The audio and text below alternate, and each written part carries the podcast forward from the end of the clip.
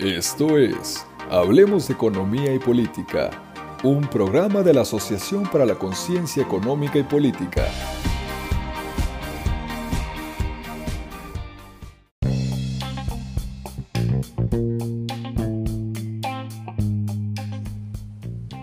Hola, ¿cómo están? Bienvenidos a un nuevo episodio de Hablemos de Economía y Política, un podcast de ASEIP.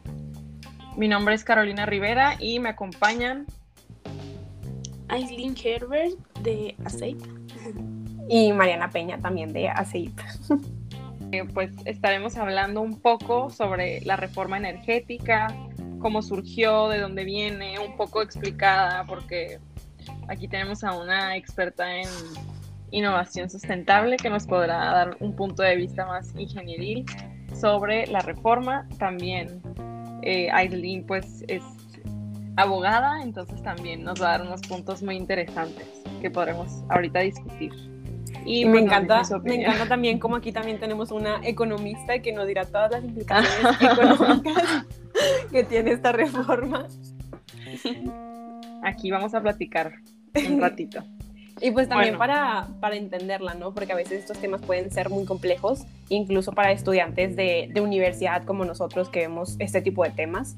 Eh, a veces es muy difícil de entenderlos hasta que te lo explican con peras y manzanas, porque así es el sistema en México, entonces hay que, hay que aprender, ¿no? Hay que aprender para poder cambiar eso.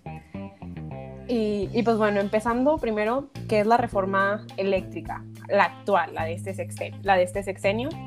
Eh, en pocas palabras, les podría decir que esta reforma busca quitarle el poder a las empresas que generan, o sea, las empresas generadoras de energía renovable, ya sea con, con paneles fotovoltaicos, con energía eólica, etcétera, para darle mayor poder a la CFE. Eh, eh, en todo esto también se acompaña que se elimine lo que es la Comisión Reguladora de Energía, la Comisión Nacional de Hidrocarburos y el Centro Nacional de Control Energético. Entonces, eh, ¿qué sucede aquí? Que la CFE estaría controlando la energía. Entonces, es como un juego disparejo, ¿no? En donde eh, van a estar jugando varios actores y uno de esos actores, el actor con más ventaja, va a estar controlando el juego. Y más importante aún con lo que es la energía eléctrica, que tiene demasiada influencia en el desarrollo social de nuestra población, en, en el desarrollo ambiental, en las ventajas que nos podría dar. Y pues en general es esto de, es lo que está pasando con la reforma eléctrica.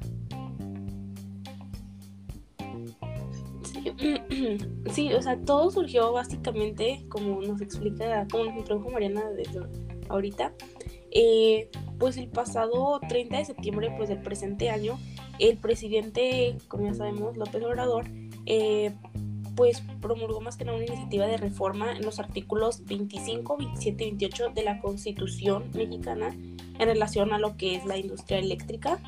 Y más que nada, sí, bueno, hay unos expertos, o sea, porque fue la información que, que encontramos, pero más que nada los expertos eh, quieren que entren diversos puntos en esta nueva reforma. En lo, y como dijo Mariana, es más que nada como quitarle un poco de poder a lo que son las las empresas privadas generadoras de energía. También está investigando que como población nos encontramos eh, pues totalmente preparados como para desvincularnos de estas empresas privadas que producen energía porque pues básicamente todavía necesitamos mucho de ellos. Ahorita la economía está muy inestable y pues es más que nada lo que estoy investigando y me pareció muy importante. Entonces pues ahorita lo que busca, por ejemplo, la CFE con esta nueva reforma, el, nuevo tributo que le quieren brindar, es, por ejemplo, eh, más enfocado, yo siento, como este tema social que estaba mencionando Mariana, que es garantizar un suministro eléctrico a los consumidores finales. Y, más que nada que esto también eh, abarque lo que son los precios justos, ¿no? No sé si quieras mencionar algo de eso, Carlos. Sí, yo creo que esta reforma en términos de precios justos, competencia económica y todo eso, creo que estaría convirtiendo más aún a la CFE como en un monopolio. O sea, creo que de esta manera, o sea, si se aprueba la reforma energética, eléctrica, daría mucho más poder a la Comisión Federal y pues eso obviamente generaría que, o sea, que ellos puedan controlar los precios sin necesidad de que haya, porque no habría alguien más, sino el precio que dicen es, y creo que eso está, pues de alguna manera es como si volviéramos al pasado, o sea, algo que antes se abrió para donde hubiera más competencia, más empresas de distintos lugares, inversiones extranjeras y todo eso, ahora ya es como otra vez algo muy proteccionista y creo que pues sí estaría generando un pues un retroceso en la economía del país. También algo que me pareció muy interesante es que el Centro de Estudios Económicos del sector privado eh, afirmó que si las reglas actuales desfavorecen pues a la Comisión Federal, algo que se debería de hacer es nada más revisar y corregirlas no, por medio de reguladores como la Comisión Reguladora de Energía o la Comisión Nacional de Hidrocarburos. No cancelar todo y hacer como todo desde cero diferente, sino nada más como corregir y revisar lo que fuera necesario. Y pues estos reguladores que acabo de mencionar van a pasar a ser parte de la CFE, lo cual pues quitaría otro contrapeso y nada más como, o sea, pasarían a formar parte de esta de esta pues empresa pública, lo cual pues quita aún más eh, esta transparencia o estos pues como dije contrapesos que hay en la economía, en la energía y en todo esto. Sí, y la verdad, a mí me gustaría como agregar que pues la intención o como se presta aquí la intención de, del gobierno actual en hacer esto, no es negativo. O sea, incluso AMLO lo ha dicho, el discurso es que las empresas sean las que paguen más por la energía, pero al final, o sea, dentro ya como que de un análisis, eso puede llegar a ser contraproducente, porque si al final las empresas les va a costar más generar productos, hacer servicios, etcétera, eh, pues es un costo que lo va a terminar pagando el consumidor a final de cuentas, ¿no? Eh, y pues también, por ejemplo, comentaban mucho de aumentar lo que son los subsidios. Los subsidios, para, para los que no entiendan más o menos ahí cómo funciona esto, es que eh, el gobierno paga cierta parte de la energía que nosotros consumimos para que el resto lo pague la demás gente. Eh, pero estos subsidios al final de cuentas se pagan con los, con los impuestos que paga el pueblo. Entonces, ¿qué, ¿qué pasa con más subsidios? Pasa que dinero que iba para medicamentos, dinero que iba para servicios, dinero que iba para infraestructura, ahora se va a ir a la energía, ¿saben? Cuando si se regulara de mejor manera o si se abriera mejor como esta parte de la competencia, eh, no sería siquiera necesario este tipo de subsidios, ¿no? Eh, también, por ejemplo, comentaban mucho eh, este AMLO, incluso en la mañanera, que como paga como 1.8, no me acuerdo, o sea, paga demasiado por 1.8 kilowatt. Pero el asunto aquí, o sea, en comparación con una persona normal, ¿no? O sea, con una persona de clase media. Pero el asunto aquí es que OXO ha tenido, o sea, la, empresa, las empresas de Oxo ha tenido una inversión anterior a energías renovables y Oxo utiliza las energías renovables en las que invirtió hace muchísimo tiempo para poder generar estos productos, ¿no? Y aquí estamos hablando de, las, de los beneficios que tienen las energías renovables, de que es una inversión a largo plazo y al final el resultado es que ten, o sea, pagues menos por la energía. Y pues, ¿cómo vas a comparar a una empresa que ha invertido millones en este tipo, en este tipo de energías para al final pagar menos con gente o con población que no tiene paneles solares? O sea, aquí hay como que mucho, mucho aspecto, ¿no? De, clases sociales y, aspectos económicos. Claro, y también creo que iniciativa del gobierno para apoyar este tipo de energías, ¿no? O sea, porque pues las empresas grandes, como dices, eh, pues internacionales o que tienen el poder adquisitivo, pues ellos ven un beneficio a largo plazo y pues invierten en estas energías, pero pues una persona común y corriente, una familia chica de bajos recursos o recursos medios que no que no ven un incentivo por parte del gobierno, de la Comisión Federal para invertir en este tipo de energías, pues obviamente no lo hacen. Y creo que también es algo que falta en nuestro país, esta pues este acercamiento a las energías renovables, como entender bien cómo funcionan y todo esto, creo que es algo de lo que no se habla mucho. Y bueno, tú que estás más adentrada en este tema, creo que pues vas a tener una opinión más eh, informada al respecto, pero es algo que yo no veo como un apoyo en esta parte. No, sí, sí, o sea, completamente. Bueno, no sé si le estás hablando a Mariana, pero, o sea, también estoy de acuerdo con lo que estabas mencionando, de que, eh, pues, con las energías renovables, obviamente una familia, como ustedes dicen, pues, común y corriente, eh, pues, no va a poder, pues, tener acceso tan fácil como lo que son las grandes empresas o que sea y medianas empresas. Eh, pues estas energías, ¿saben? Entonces sí, creo que pues en serio como sociedad no estamos preparados todavía para para, para eso, pero no sé si quieren mencionar ahora otro aspecto de la reforma. Eh, de lo que comentaba esta Caro, de que mucho también es iniciativa del gobierno para incentivar este tipo de inversiones o para incentivar que la misma gente consiga energía renovable, ¿no? Ya sea paneles solares, etcétera, etcétera, etcétera. Eh, porque también aquí ya vemos mucho lo que es la voluntad y los ideales que tiene el mismo gobierno. O sea, si el gobierno tiene como prioridad en su plan de desarrollo el desarrollo ambiental, pues va a hacer lo posible para poner eso en su agenda, ¿no? O sea, me acuerdo la vez pasada, casual, ¿no? Estaba leyendo el plan de desarrollo de este sexenio. Y en cuestión ambiental, la verdad, no hay, no hay mucho. O sea, la parte energética se va mucho a la, a la parte económica de sí, incentivar más el crecimiento económico, esta soberanía energética.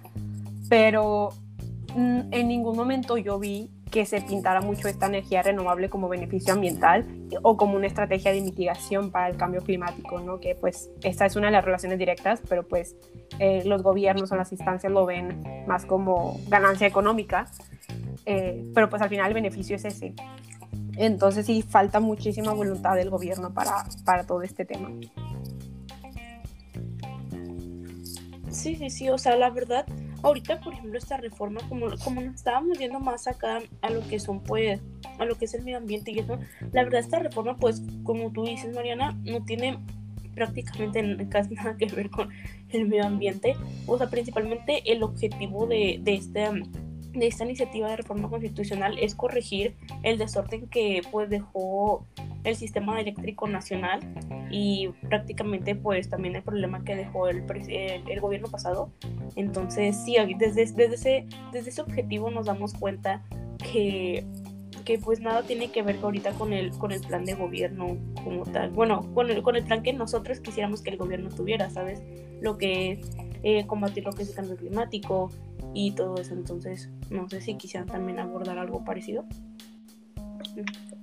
No, sí, tienes razón, Aislinn. Y bueno, creo que antes de que se me olvide, quiero mencionar algo que cuando estaba leyendo me hizo muchísimo sentido, o sea, como que no había conectado tanto los puntos, pero este, el hecho de que, o sea, no es nada más como aprobar o no aprobar esta reforma, sino como es también, además de la energía y todo esto que estamos hablando de la electricidad, lo que va a pasar, eh, los desabastos que va a haber y todo eso, porque no sabemos también si la CFE tenga como la capacidad suficiente para suplir toda la energía necesaria en todo el país.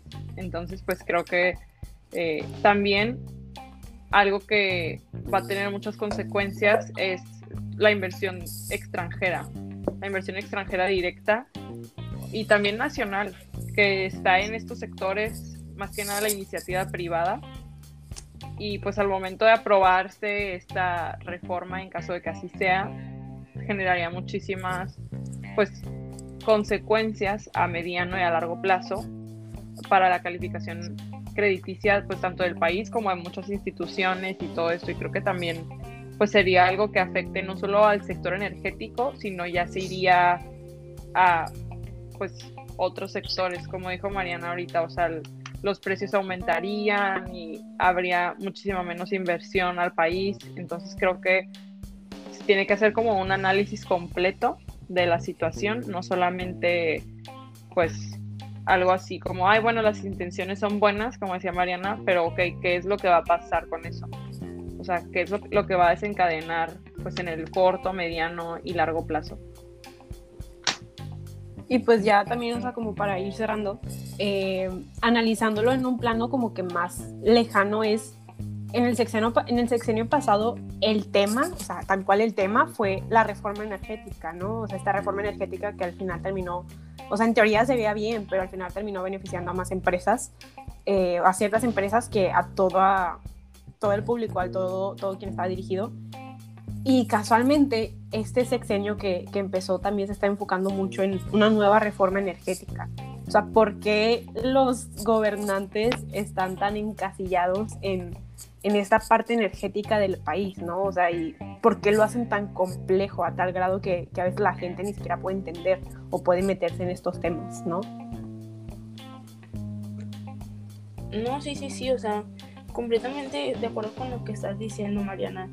Eh, y también pues lo que mencionó Caro, a mí también se me hizo muy importante, o sea, porque todavía tenemos esta pregunta, ¿no? Tipo, esta cuestión de, o sea, que las intenciones son buenas, por algo que me gusta mucho que mencionaron, o sea, las intenciones son buenas, pero qué consecuencias nos va a traer a corto y mediano y largo plazo, ¿saben? O sea, yo estaba, yo estaba leyendo básicamente que, pues ahorita esta nueva iniciativa tiene, tiene tiene como objetivo eh, crear una división entre que el 54% de la electricidad sea producida por la CFE, mientras que el otro 46% lo tengan, pues, bueno, lo hagan las empresas privadas, ¿saben? Y hay una idea con la que me topé que ahorita, que ahorita pues, analizando lo que ustedes están diciendo, pues ya hizo que me pusiera a pensar y que estuviera en parte de desacuerdo con esa idea. Y es que según dicen que este balance va a garantizar que el Estado tenga una, una, presencia que proteja como más la seguridad energética del país, que era lo que estaba mencionando Caro hace rato, pero al mismo tiempo nos damos cuenta que, que otros factores, o sea, sí va a proteger al país en, esta, en este aspecto, pero que otros factores y que otros sectores va a, van, a, van a tener efectos negativos, ¿saben? Entonces, sí creo que es una reforma, la que, una iniciativa de reforma a la que todavía le falta mucho análisis detrás y pues creo que también una idea que me toca es que para alcanzar esta soberanía energética es necesario contar con una legislación que tenga una base fuerte para proteger lo que es el lo que es a las, las personas que pues reciben reciben este servicio no entonces pues no sé yo yo termino con esa idea no sé si ustedes quieren mencionar algo para terminar con el episodio. Pues no queda nada más que seguir informándonos, creo, seguir como haciendo este tipo de análisis para poder comprender un poco más este tipo de reformas, eh, de cosas legislativas que muchas veces pueden verse muy complicadas o que no entendemos o que nos va a flojera ver, pero creo que es bastante importante que pues nos mantengamos al tanto y pues más que nada son cosas que aunque parezca que no, sí nos afectan directamente. Y pues con eso cierro yo. No sé, Mariana, si tú tengas algo más que decir. Sí, ya por último, o sea, como este tema está en manos tal cual de, de diputados, senadores, etcétera, pues tal cual informarnos quiénes son nuestros representantes y hacer presión, ¿no? O sea, ponernos muy analíticos con, con lo que verdaderamente le conviene a, a, esta generación, a las próximas generaciones, porque se, es tal cual una, una reforma que afectará a o sea, muchos años después también. Entonces, si es buscar a nuestro representante y mostrarle nuestra opinión, o sea, hacer tal cual que nos represente. Sí, claro, exigirles a nuestros representantes, pues porque al fin y al cabo nosotros somos quienes los pusimos ahí, a la mayoría, entonces, pues creo que sí vale la pena eh, pues exigir que hagan su trabajo como debe ser. Pero pues bueno, muchísimas gracias por habernos escuchado el día de hoy. Esperamos que les haya gustado. Si tienen alguna opinión escríbanos en alguna de nuestras redes sociales y pues nos vemos pronto. Gracias. Gracias.